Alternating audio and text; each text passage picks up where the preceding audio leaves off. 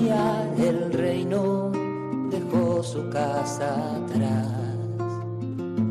Sacerdote, la vida pone en juego pastores para el pueblo, un guía la verdad. Sacerdote, tan rico en los esfuerzos, tan pobre en los no quiero, pues quiere siempre ahora ya. Comienza en Radio María, Sacerdotes de Dios, Servidores de los Hombres, dirigido por el Padre Miguel Ángel Arribas. En sus manos da el pan de vida, pastor con el buen pastor, al pie de la cruz, con el que está en cruz, lámpara de luz en la oscuridad, en sus manos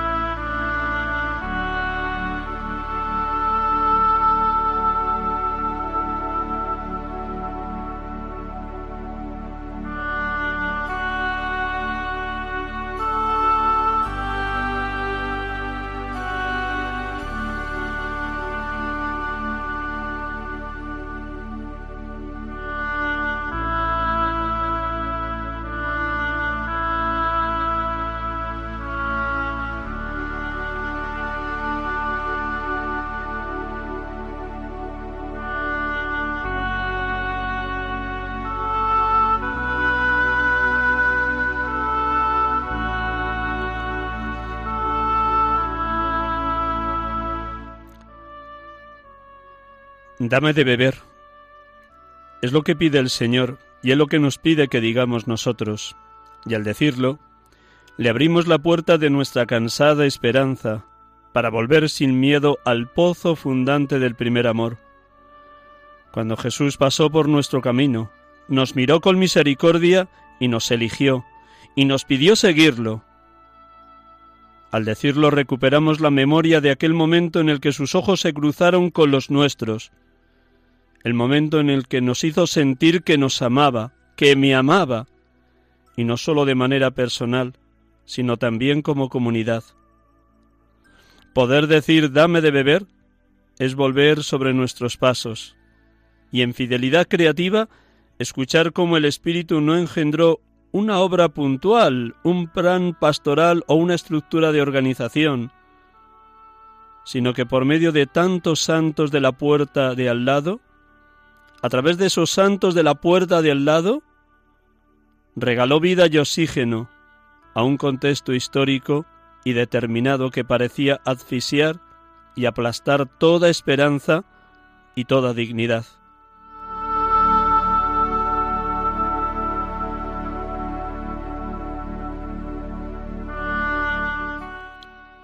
Papa Francisco, el pasado 26 de enero de mil, del 2019, en la Jornada Mundial de la Juventud en Panamá, a los sacerdotes consagrados y consagradas.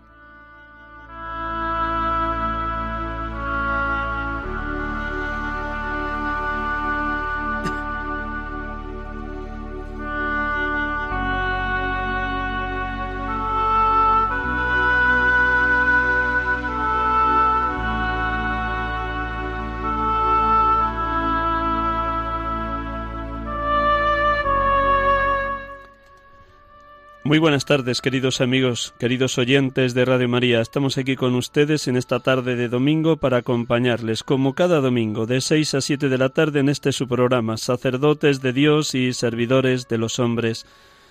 Dichosos de sabernos en familia, en la gran familia de los hijos de Dios, en este pueblo de Dios en marcha que es la Iglesia. Como cada domingo tenemos la dicha de tener aquí en los estudios de Radio María un sacerdote. Cada domingo, según los distintos aspectos de la vida que puede atravesar un presbítero. Nos acompaña en esta tarde un sacerdote muy veterano, todavía sigue siendo párroco con sus 90 años ya cumplidos sobradamente, 91 para ser exacto. Muy buenas tardes, Eugenio. Buenas tardes, Miguel Ángel. Muchísimas gracias por prestarnos esta tarde para que abras tu corazón de par en par a los oyentes, una vida larga, densa, en todo tipo de experiencias, desde tu diócesis de origen Burgo Dios Masoria, pasando por los años que estuviste de misionero en Brasil, donde se va a detener a contarnos con detalle todo lo que significó sus primeros 19 años de intenso ministerio, su vuelta después a España, su quedada, por decirlo así, en Madrid, y en un barrio muy concreto, muy cerca de la Gran Vía, de la calle San Bernardo, en una parroquia pequeñita, pero con una actividad pastoral abundantísima durante los años que nuestro querido Eugenio fue vicario parroquial y luego en los últimos veinte años párroco de esa parroquia de Santiago el Mayor y Las Cruces. Pues todo esto vamos a vivir con él, luego le presentaré con mucho más detalle. Y ahora, como cada domingo, queridos hermanos, nos recogemos todos interiormente, nos ponemos en la presencia de Dios, permitimos que la palabra nos hable en este octavo domingo del tiempo ordinario en el ciclo C. Venimos escuchando el Sermón de la Llanura en el capítulo 6 según San Lucas y de nuevo la palabra de Dios nos zarandea, nos toca en lo más profundo, nos desinstala, por fortuna, para que vivamos el Evangelio de una manera radical, yendo al fondo de la raíz, al fondo del corazón de Cristo imitándole, en pobreza, obediencia y castidad, cada uno en el distinto estado, la distinta vocación a la que ha sido llamado, pero también laicos, matrimonios, familias están llamados a vivir los consejos evangélicos. Para los sacerdotes como promesas el día de nuestra ordenación, para los consagrados y consagradas como votos a partir de sus votos simples o sus votos perpetuos, su profesión perpetua. Pues todo eso nos trae. Como cada domingo, les invito a todos, queridos oyentes, a estar un momento en silencio, recogidos, profundamente recogidos, en esa certeza de que somos morada de la Santísima Trinidad. El Padre, el Hijo y el Espíritu nos habitan y nos habitan amándonos, bendiciéndonos y nos hablan. Lo que Dios quiere, y nos lo dice mucho el Papa Francisco en la exhortación última, Gaudete exultate, es escuchar que escuchemos muy atentamente la palabra para que ella nos hable, nos zarandee, para que esa palabra de Dios nos conmueva y nos llame a vivir solo alimentados de la voluntad del Padre, como María nos enseña en la Anunciación. He aquí la esclava del Señor, hágase en mí según tu palabra. Pues unos segundos de silencio para ese recogimiento, para ese deseo de escucha de la palabra, y nuestro querido párroco Eugenio Garcés Enciso nos va a proclamar el Evangelio de este octavo domingo del tiempo ordinario. Un instante en silencio.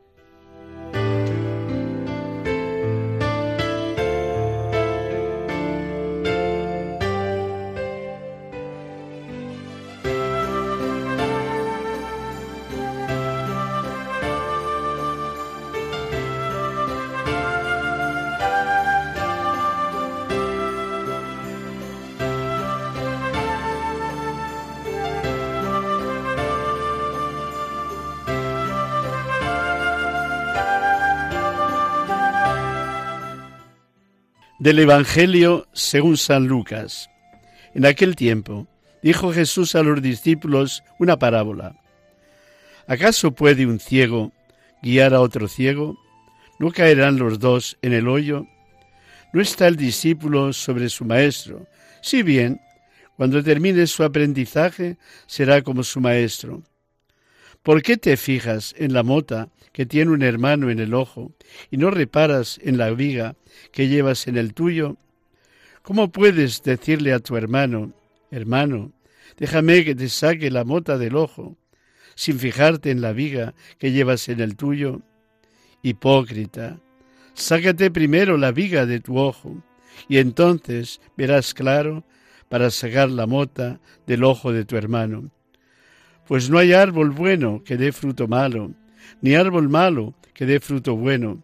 Por ello, cada árbol se conoce por su fruto, porque no se recogen higos de las zarzas, ni se vendimian racimos de los espinos.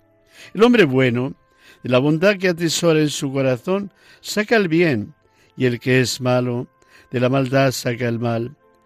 porque de lo que rebosa el corazón habla la boca.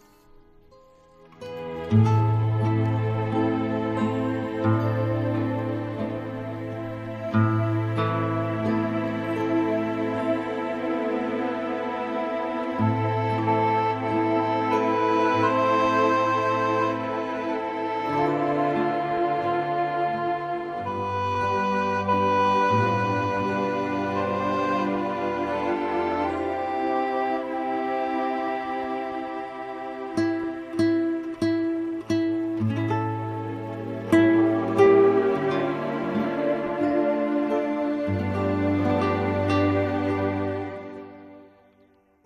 Bendito y alabado seas, Padre, porque nos purificas constantemente, nos cribas como se agita la paja y el grano después de ser trillados. Nos trillas para que seamos totalmente limpios en tu mirada y en el deseo de vivir esa bienaventuranza. Bienaventurados los limpios de corazón, porque ellos verán a Dios. Gracias, Padre, porque nos pruebas y nos maduras como vasija que metes en el horno, para que el calor del horno del Espíritu Santo, fuego ardiente, nos madure en la fe y nos fortalezca en la esperanza. Gracias, Padre, porque nos concedes por tu Espíritu el don de escuchar atentamente a nuestros hermanos, especialmente a los más pobres y menesterosos, acogiéndoles en lo más íntimo de nuestro corazón, tal y como son, tal y como caminan a nuestro lado. Gracias, Padre. Bendito y alabado sea Señor Jesús, porque tu palabra nos pone en verdad, tu palabra es la verdad, para que saquemos de nuestro ojo la viga, de la ceguera y del juicio, antes de quitar la mota del ojo ajeno, para que estemos en permanente estado de aprendizaje, para que demos frutos buenos según la voluntad del Padre y siguiendo tus ejemplos, de entrega a los más necesitados, de caridad y de servicio a los otros como en el lavatorio de los pies, para que atesoremos la bondad y la dulzura, la generosidad y el desprendimiento como dones del Espíritu Santo, y saquemos el bien que tú nos das, dando a los demás lo que tú antes gratuitamente nos has dado. Así, buen Jesús, llenos de ti, llenos de tu amor, llenos de la fuerza del Espíritu Santo, haremos vivísima la palabra que hoy nos has anunciado. De lo que rebosa el corazón, habla la boca. Ayúdanos a estar totalmente llenos de Evangelio, para que cada palabra y gesto de nuestra vida resumen, destilen solo Evangelio, solo buena noticia de salvación para cuantos nos rodean. Bendito y alabado seas Espíritu Santo, Espíritu de amor, porque nos haces partícipes de la resurrección de Jesucristo sobre el aguijón de la muerte. Bendito y alabado Espíritu de amor, Espíritu de verdad, porque nos invitas a entregarnos sin reserva como Cristo se entregó hasta la muerte y una muerte de cruz, para que obremos solo las mismas obras que realizó en su vida pública Jesucristo, y para que estemos totalmente convencidos de que llevando tu fuerza, tu gracia, tu empuje, tu esperanza, tu luz, ninguna de nuestras tareas caerá en terreno baldío, nada del esfuerzo que podamos hacer contigo y por ti será vano, porque queremos vivir enteramente en la voluntad del Padre, en la certeza de que se cumple en nuestras vidas una y otra vez lo que canta el salmista. Si el Señor no construye la casa, en vano se cansan los albañiles. Si el Señor no guarda la ciudad, en vano vigilan los centinelas.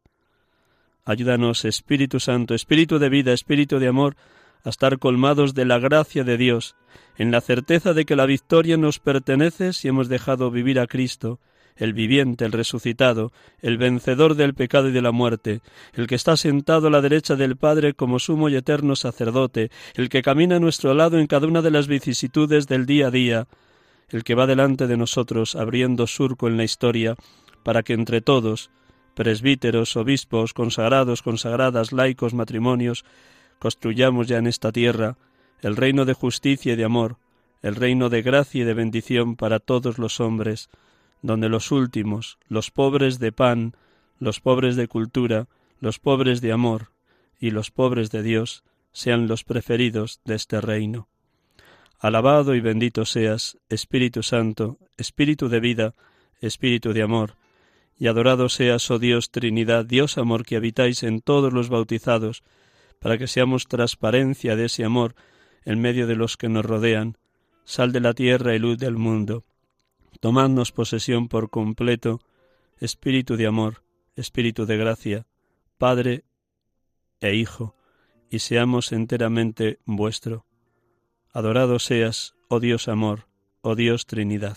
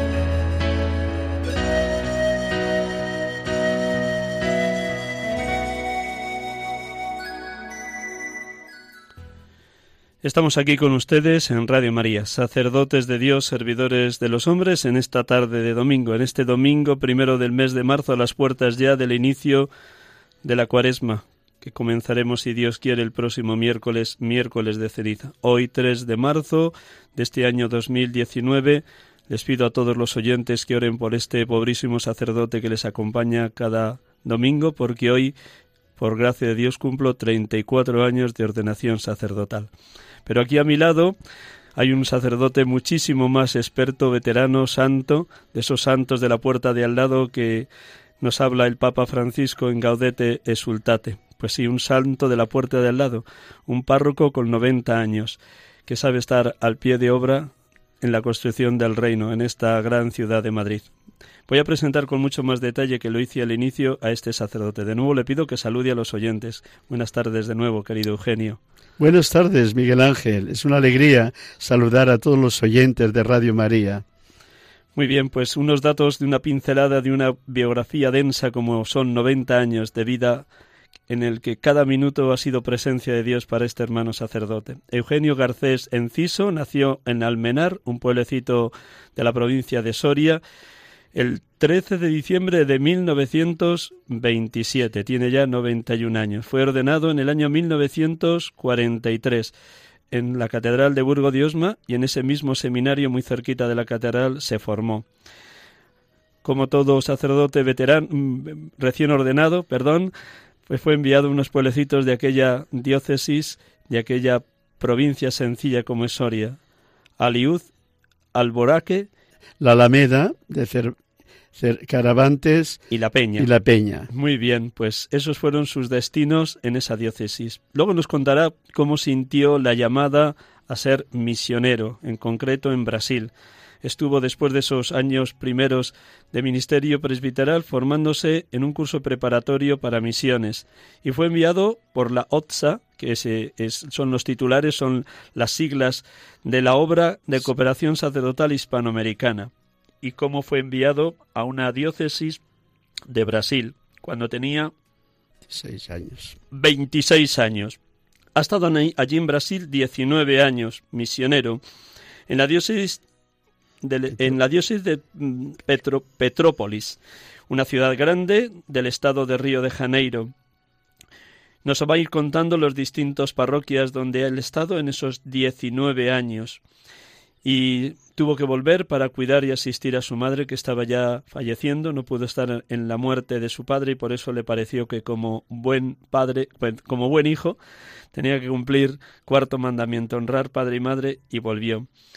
A la vuelta, su madre por fortuna se recuperó, estuvo unos años estudiando en Madrid, un año de licenciatura de teología en la Universidad de Comillas de los Padres Jesuitas y se incorporó desde entonces a la parroquia de Santiago el Mayor y las Cruces, como digo, en esa confluencia de la calle San Bernardo, Alberto Aguilera, y la Gran Vía. En esa confluencia está enclavada esta parroquia que no tiene templo propio, sino que ha tenido que estar siempre de prestado en distintos templos de otras instituciones como eran las comendadoras o como han sido colegios cercanos o ahora mismo en los bajos de un edificio, siempre de peregrino, porque el bueno de Eugenio ha sabido ser siempre itinerante, peregrino, despojado de toda seguridad y viviendo en pleno centro de Madrid de una manera precaria, pero siempre como un pastor en el que ardía el fuego del espíritu deseoso de pastorear niños, adolescentes, jóvenes, adultos, matrimonios,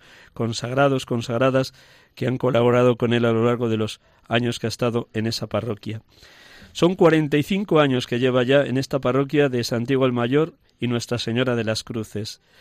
Y lleva como párroco recientemente, diríamos que relativamente poco, aunque desde el primer momento que asumió la tarea de vicario parroquial prácticamente llevó toda la parroquia porque los distintos párrocos eh, estaban también en otras encomiendas como profesores de religión o de asignaturas de teología.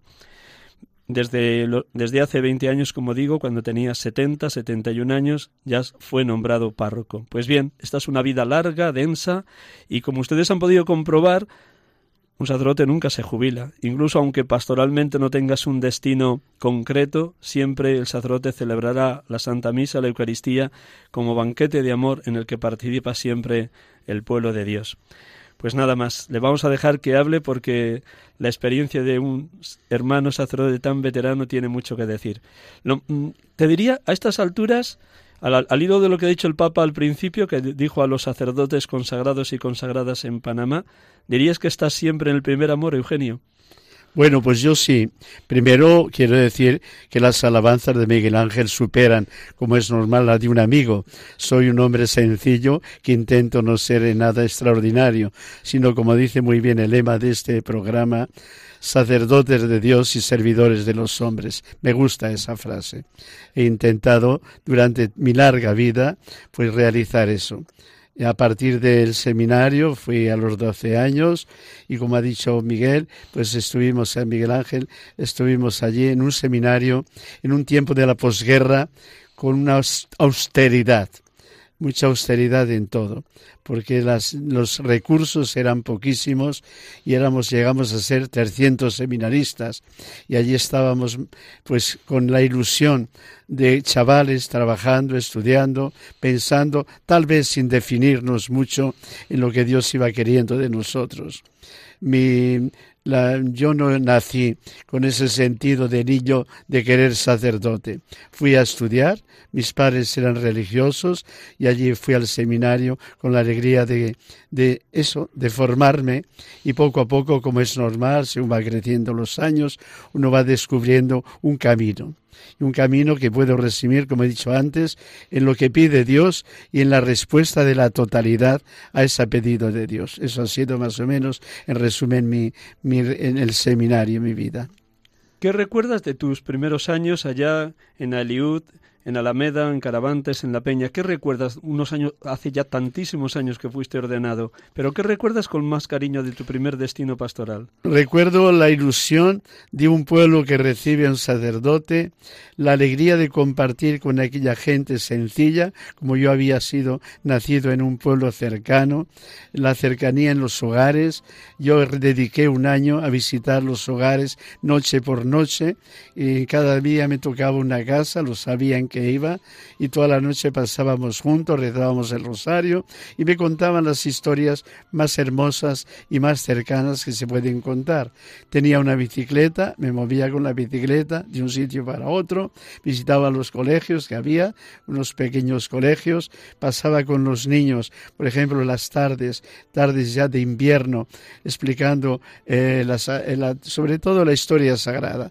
El, el profesor y la profesora te venga mañana, porque a los niños les gusta, yo pues me contaba. Por otra parte, fueron tiempos de silencio profundo. Era un, no, me, no me inquietaba. Tal vez fue la vez el tiempo que más libros leí con densidad y tal vez el tiempo que más tiempo dediqué, valga la repetición, al silencio, en una vida austera. Eh, nos habían formado, o al menos yo así lo había entendido, en llevar una vida austera, de decir, aquí estoy, y aun en las carencias más profundas que a veces uno ha sentido, sentir la alegría de responder con generosidad. La llamada a ser misionero cuando surge, estando en el seminario, a, las puertas de la ordenación sacerdotal en 1943 o ya en esos primeros años en esos pueblecitos de Aliut, Alameda, Caravantes y La Peña? En el seminario teníamos un grupo de preparaba de misión, venían algunos misioneros, pero a mí lo, la raíz, diríamos, de mi decisión fue en esos dos años. Yo leía Eclesia tenía, estaba suscrito a Iglesia y venían los artículos de necesidades inmensas en Sudamérica. Yo me sentía bien en esos pueblos, pero me sentía tal vez con más, con más deseos de de trotar, de correr, dedicarme a otro mundo. Y ahí nació mi, mi voluntad de decir voy y me voy ahí a entregar en lo que me pide a mí la vida. Eh, al decidirme ser sacerdote, lo que a mí me movió es la totalidad, el ser servidor de los hombres desde la voluntad del Señor. Y ahí es donde yo maduré mi idea de, de irme a América donde me mandaran y allí me vine a estudiar aquí, mejor, a prepararnos en el cursillo de tres o cuatro meses y ahí es donde me dedicaron a ir a Brasil. Petrópolis era la diócesis a la que eras enviado por el Señor a través de la OTSA.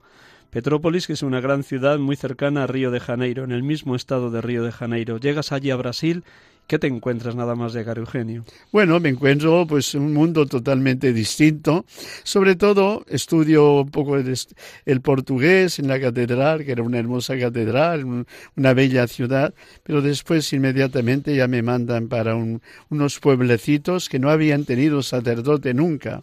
Y entonces el pueblo ilusionado, en una tarde donde no había luz eléctrica, con tochas salieron a recibirme y allí me entra una especie, diríamos, de, de alegría, de entusiasmo, los niños vestidos con sus uniformes de colegio y me digan una casita que te habían preparado. Pero a mí me entró cierto miedo de dormir aquella noche en una casa que me preparan y una buena señora de origen libanés, que era una santa mujer, me dice, si usted quiere venir a mi casa, venga a mi casa a dormir. Yo digo, sí, sí, voy a su casa a dormir, porque la primera noche me impresionó mucho todos los vestimentas que llevaba la gente allí, eran rurales, y, pero me sentí muy aquella noche. Después ya comienza mi vida normal, era realmente unos pueblos bastante todavía por desarrollar. Hoy sé que son grandes ciudades, pero entonces, pero vamos, mi cercanía fue muy grande con la gente. Pasé a ser hijo de ese pueblo, me mantenían porque no tenía una perra, me mandaban el, alimento en una fiambrera de estas y allí estaba yo feliz hasta que Dios quiso mandarme a otra parte. Guapimirín era el primer destino, un pueblecito sin luz, sin, sin agua eléctrica sin, sin agua corriente, sin, sin luz eléctrica. Agua corriente, sí. Agua corriente tenía. Luz eléctrica no tenía más que una hora que la daba un motor que tenía una estación de la cual partían trenes que subían a, a, una ciudad, Teresópolis, una montaña arriba, bellísimo, y cuando encendían el motor daban a la ciudad una hora. Después yo leía el periódico una vez a la semana, cuando me lo traían con una ansia de no dejar ni una letra. Pero en mi vida fue muy entregada, colegios, con la bicicleta por todas las partes, saludando a todo el mundo. Fue una, una vida muy sencilla, pero muy de verdad familiar y entregada. Todavía celebrabais en latín porque no había llegado el Vaticano II. Sí, yo celebraba, celebraba tres o cuatro misas porque iba a diversos sitios. Los y poblados, a las capillitas. Sí, con bicicleta y hacía tanto calor que me tenía, teníamos sotana blanca y me tenía que quitar la sotana después porque estaba empapada. No me podía acercar al altar del todo porque las gotas que caían de mi sudor hubieran caído en el cáliz. Pero vamos, era una bella, uno era joven y aguantaba todos los avatares de la vida. 26 años fue la edad con la que fuiste para Brasil. De, de Guapimirín te mandaron a una parroquia enclavada en la fábrica estatal de coches que tenía 3.000 obreros. Sucuri o Sucuri. Surui. Surui. Surui. Todos son nombres indios.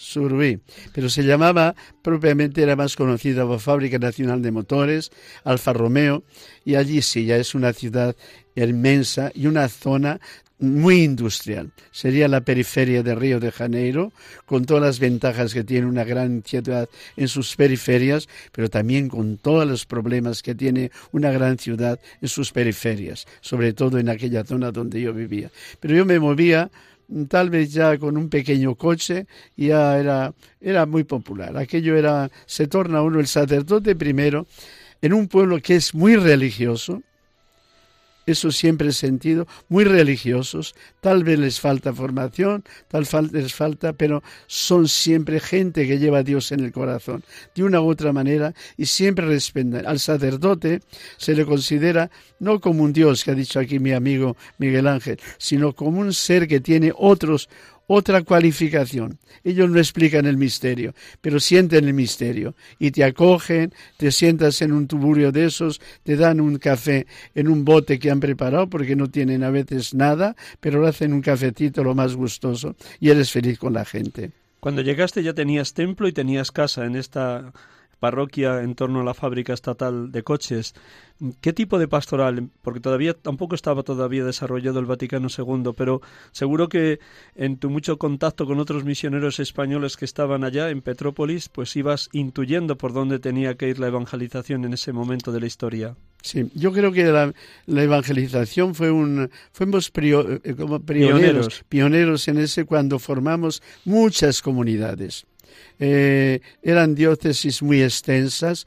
A mí me ayudaban sacerdotes que vivían en Petrópolis, franciscanos que se preparaban para ser doctorados y todas estas cosas. Venían los domingos a ayudarme y estaban conmigo tres o cuatro misioneros y con dos coches o tres nos esparcíamos por las diversas comunidades, comían después conmigo, felices los misioneros estos y volvían al seminario. Eso fue, y después durante la semana teníamos muchísimos colegios. Iba a los colegios todos los a todos los colegios. Después teníamos la Legión de María, que estaba muy implantada la Legión de María, pero sobre todo comunidades donde se creaba una capilla, había dos o tres, eh, eh, ¿cómo se llama?, catequistas, tenía la capacidad de distribuir la comunión y también era escuela durante la semana. Eran lugares de culto donde nos reuníamos, porque también, y eso hay que reconocerlo, en esas ciudades el, eh, el espíritu evangélico de evangelio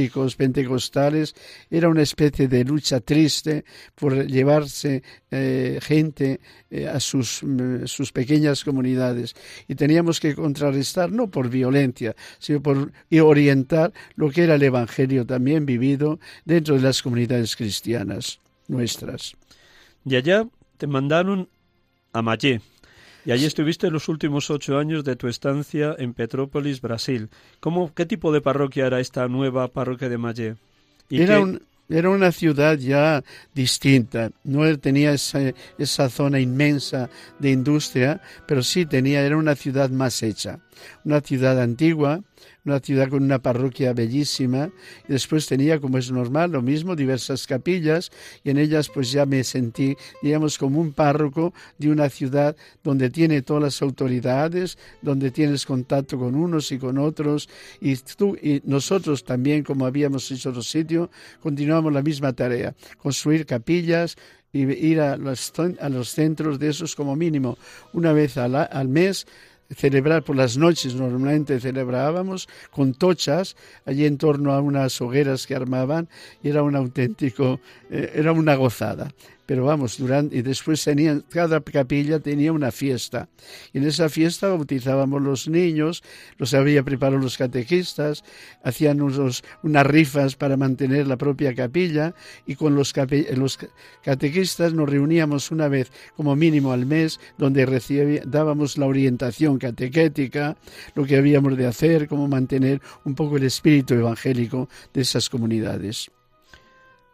Tu relación con el obispo atravesó distintas fases, pero al final, después de ver cómo un misionero español originario de Soria, se desenvuelve y saca adelante sus parroquias, la confianza llegó a ser muy grande. Cuéntanos cómo fue la relación con el obispo de Petrópolis. Fue, fue al principio males entendidos, tal vez sin culpa de nadie, pero con la responsabilidad que él tenía, e intentó, pues bueno, a unos primeros tiempos fueron difíciles, no por mi parte ni por él, sino por las circunstancias que se dieron, pero después de aclarado todo lo que había pasado en personas distintas, ya pasamos a tener una confianza máxima. Yo iba a, a la diócesis, me sentaba allí con él, y el hombre a veces me, me abría, me pedía, de verdad, véngase padre, que necesito el obispo también necesita hablar con sus sacerdotes y el obispo a veces también se siente solo. Y después venía, venía, eran otro estilo de forma de, de aquí, eh, siento lo que ya había vivido, era la jerarquía muy cercana, eh, iban a casa, iban contigo, comían, salíamos con ellos. Era un mundo muy distinto. Creé un seminario hermoso este señor que murió hizo un seminario allí hermoso, le ayudamos con las vocaciones. Yo mandé tres o cuatro en aquella época, uno es obispo, por cierto, y otro centro salesiano y algunos más. O sea, fue un seminario y un obispo muy, muy, pero vamos, había una relación porque éramos pocos los sacerdotes éramos 30 sacerdotes. ¿Cómo era la relación con los hermanos de la OZA de Latinoamérica? Cuando estabas allí en esos 19 años de misionero, veías a los que estaban también como tú en Brasil y luego había encuentros a nivel de todos los de la OZA españoles que estabais en toda la Hispanoamérica. Sí, los de la propia diócesis eh, éramos como hermanos. Nos reuníamos como mínimo un día a la semana, normalmente en mi casa que tenía más recursos y pasábamos casi toda la noche charlando, tal vez fumando cigarros y tomando café, pero una gozada de estar juntos. Con los compañeros de Río de Janeiro, que había bastantes, nos reuníamos periódicamente para charlar y después también venía una o cada dos años o tres el que era aquí responsable en, Madrid de la OSA y nos reunía a todos y con él compartíamos. Y en esos encuentros, allí en tu casa, tomando café, pasando una noche, una velada larga, ¿Qué compartíais los hermanos sacerdotes españoles que estabais allí en Petrópolis? Hombre, la experiencia, pero sobre todo era una noche de relax. Había alguno muy gracioso y muriéndonos, como decíamos, de risa, pasábamos la noche sin darnos cuenta. A las seis de la mañana cada uno cogía su coche y se volvía a su parroquia a trabajar. Pero era una gozada porque estar juntos, compartir, hablar como el natural de la España querida, estaba lejos, era un poco, era una gozada el de compartir lo que éramos, pero sobre todo ya un poco este, sin ninguna una especie, diríamos, de hablar, hablar, hablar y sentirnos muy amigos, muy queridos. Y cuando había un problema con alguno de ellos, hemos hecho verdaderos sacrificios de ir a solucionar los problemas de uno o de otro. Éramos de auténticos amigos, de verdad. Después de 19 años en Brasil, en Petrópolis, como misionero, vuelves a España, en principio para atender y asistir a tu madre, luego una vez recuperada, un año casi en blanco estudiando, licenciatura en comillas, y por fin te incorporas como vicario parroquial a esta parroquia en el centro centro de Madrid, Santiago el Mayor y, las, y Nuestra Señora de las Cruces. ¿Fue mucho cambio eso de estar en, en plena misión, a entrar en el centro mismo de Madrid?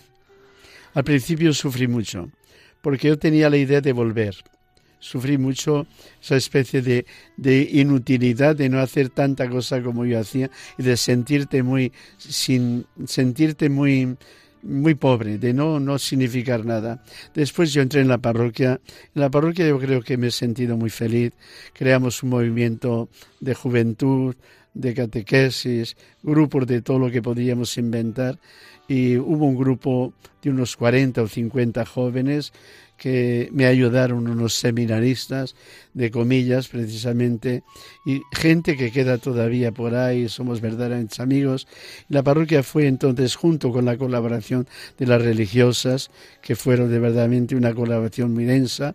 Eh, la parroquia creó un movimiento litúrgico, catequético, social muy, muy interesante Así fue unos años bastante, bastante felices en lo que era la parroquia entonces, la parroquia de Santiago el Mayor. Siempre, por lo que cuentas, te has sentido verdaderamente pastor, conocer a tus ovejas, llamarlas por su nombre, ser la puerta que les da acceso a la parroquia como casa de todos, que las lleva a fuentes de agua viva como la Eucaristía, prados de verde hierba como la palabra, que las ha defendido del lobo y que ha dado la vida por ellas, son los rasgos del buen pastor.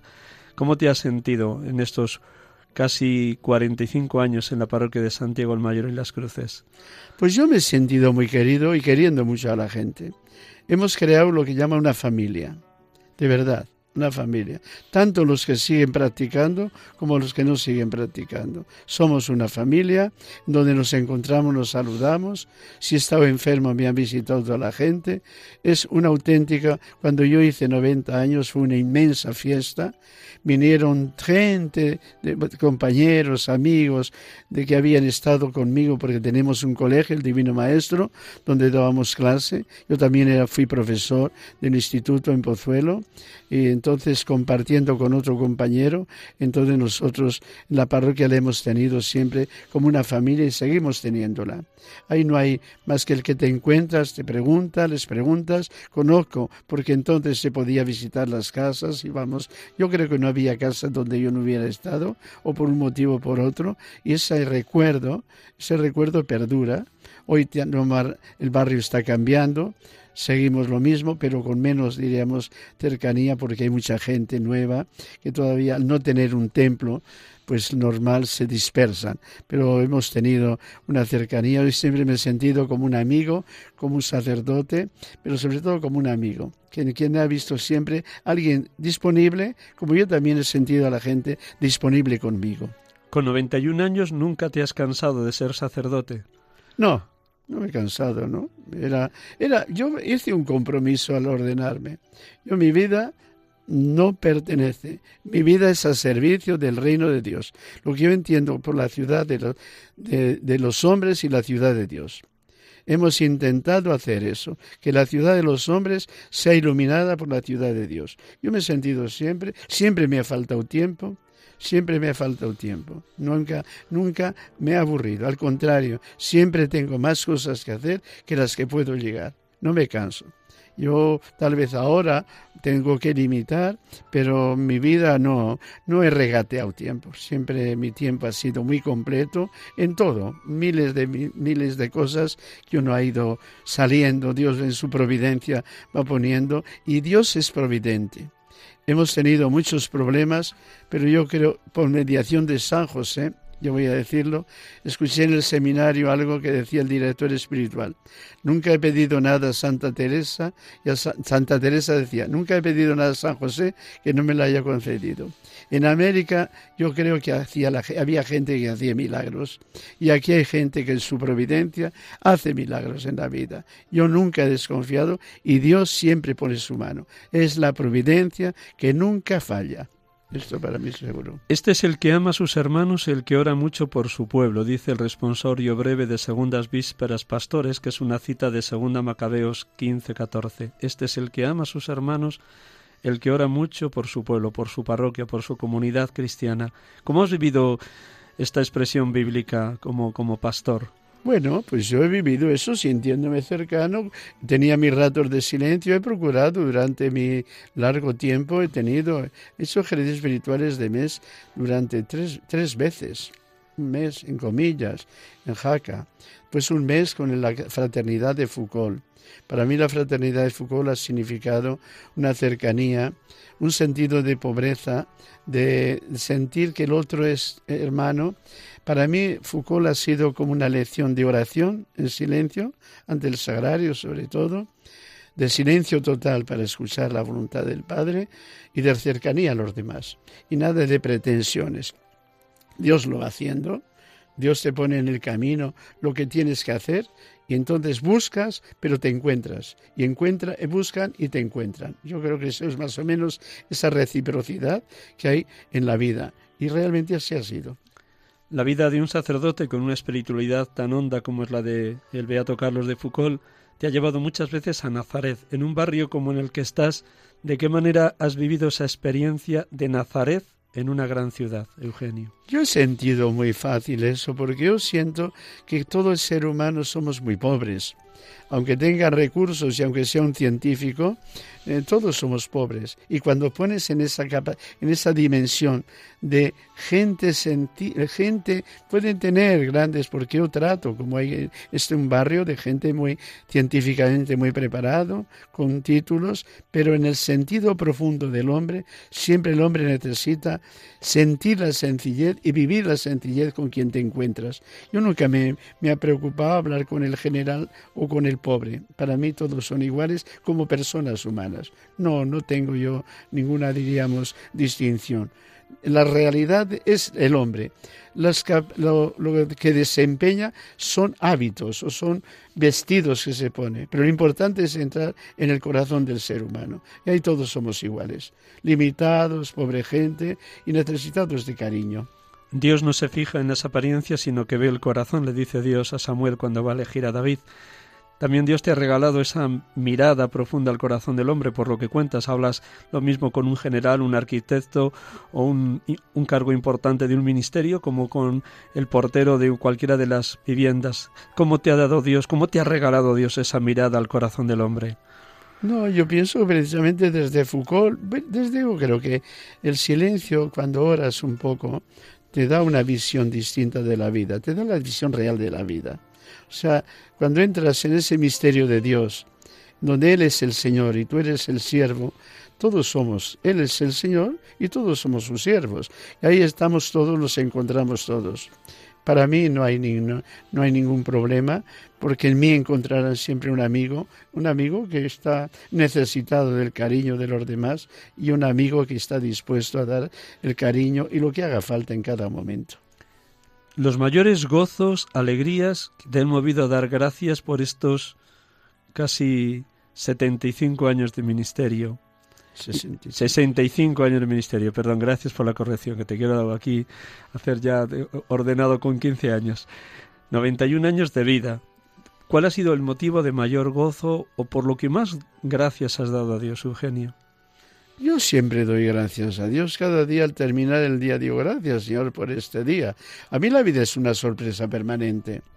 No, no tengo yo esperanza. Oh, mejor. No, yo por la mañana digo, Señor, ilumina mis pasos, tú conduces mi camino.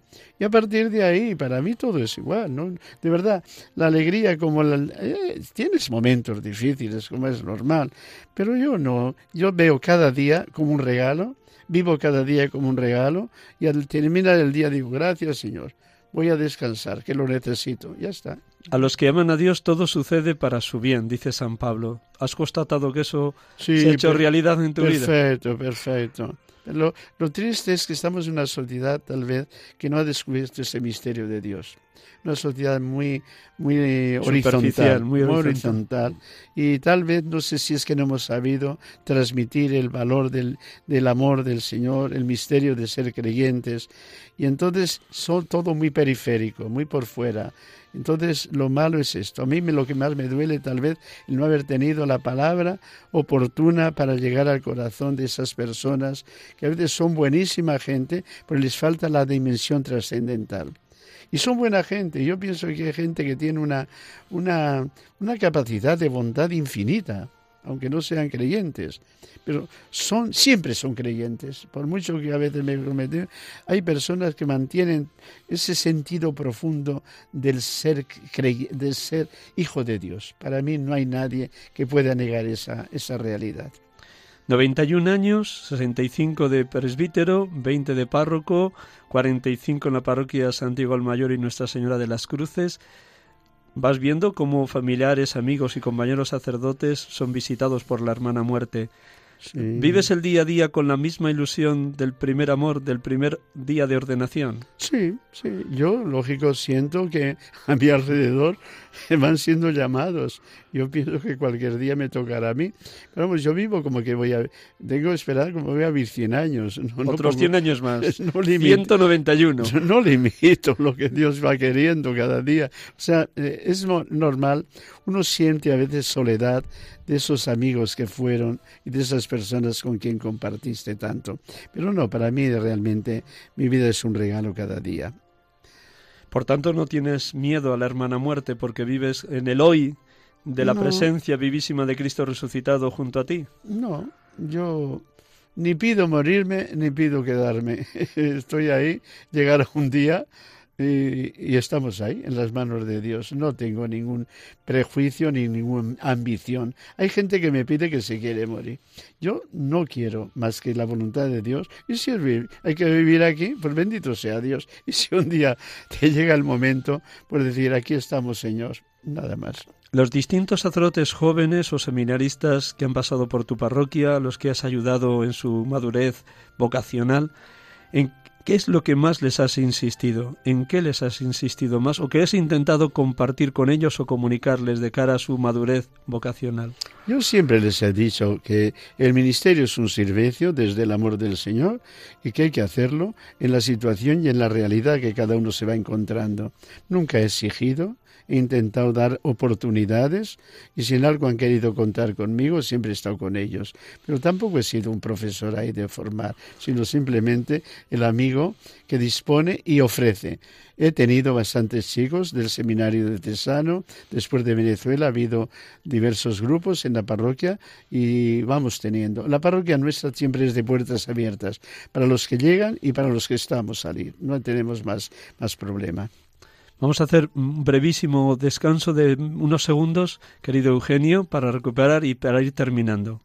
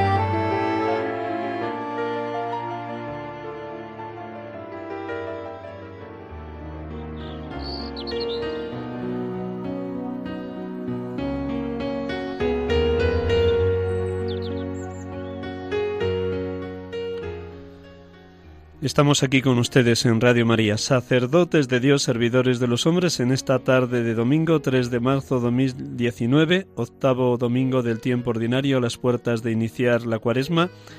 Nos está acompañando en los estudios aquí en directo Eugenio Garcés Enciso, sacerdote de la Archidiócesis de Madrid, pero habiendo nacido y habiendo sido ordenado en la diócesis de Burgos de Orma sus años de misionero y sus 45 años en el centro mismo de Madrid, en una parroquia muy sencilla y humilde, aunque tenga edificios altísimos y de distintas instituciones importantes. Pero él ha vivido también en lo provisional, porque no han tenido templo propiamente dicho, sino que siempre ha sido una parroquia de prestado en cuanto a su templo. Ahora mismo también son unos locales de un edificio donde tanto está la capilla como los locales parroquiales. ¿Qué te gustaría decir a los oyentes de Radio María de cara al amor que nos pueden transmitir los laicos a los sacerdotes. ¿Cómo te has sentido tú arropado por ellos y por los consagrados y qué les dirías a los oyentes para terminar, Eugenio? Yo me he sentido muy acogido, primero por las autoridades nuestras, donde las he visto como hermanos, me han atendido. Ahora, por ejemplo, en estos momentos, yo agradezco y agradezco, como no, a la parroquia, que me siempre ha estado muy cercana conmigo desde aquí, pues dar gracias a Dios y desde este momento hasta el último momento que Dios me permita que puedan contar conmigo, como yo espero contar con ellos en ese camino de servir al Señor en la profesión de cada uno, en la vocación de cada uno, pero sobre todo desde la voluntad de Dios, dando gracias a Dios por lo que tenemos y esperando de Dios siempre su bendición. No tengo más que agradecer a Miguel Ángel que me ha traído un momento aquí a estos estudios y realmente pedir a María, la Madre del Señor, que siga bendiciéndonos en este primer sábado o domingo de mes que vamos a comenzar mañana. Nada más.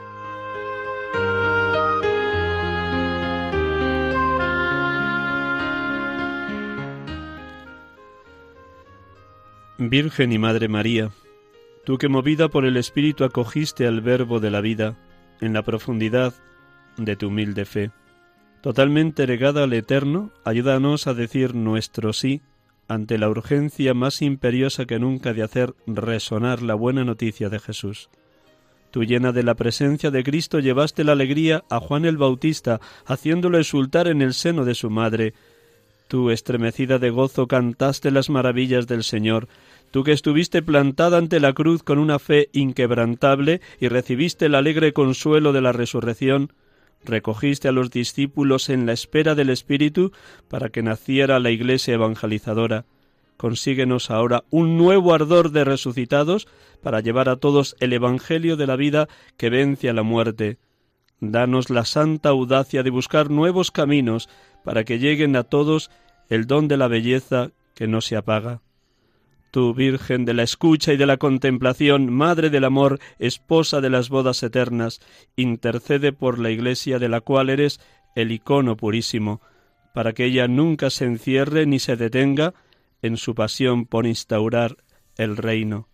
Estrella de la nueva evangelización, ayúdanos a resplandecer en el testimonio de la comunión, del servicio, de la fe ardiente y generosa, de la justicia y el amor, de los pobres, para que la alegría del Evangelio llegue hasta los confines de la tierra y ninguna periferia se prive de su luz.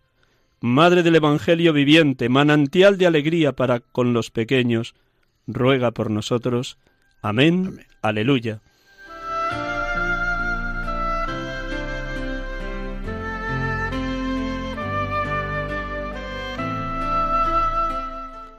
Buenas tardes, Eugenio. Muchas gracias. Buenas tardes, Miguel Ángel. Muchas gracias a ti y a los oyentes que, que tengan la oportunidad de escuchar este programa. este programa. Pues a todos ustedes muchas gracias. Nos, nos, han acompañado y nos hemos sentido acompañados en este programa, sacerdotes de Dios, servidores de los hombres, en esta tarde de domingo. Nos ha acompañado Eugenio Garcés Enciso, sacerdote de 91 años, párroco de la parroquia Santiago el Mayor y Nuestra Señora de las Cruces. Muy buenas tardes, feliz domingo, feliz semana a todos, que Dios les colme de bendiciones y la Virgen María les acompañe. Gracias.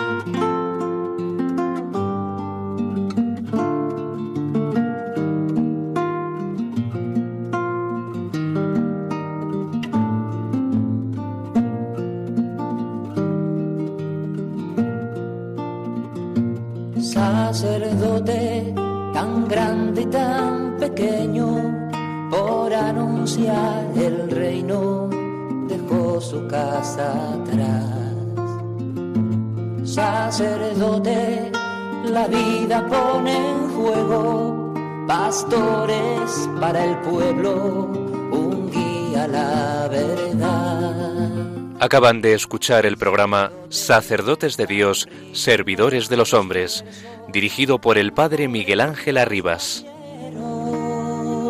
Pues quiere siempre ahora ya.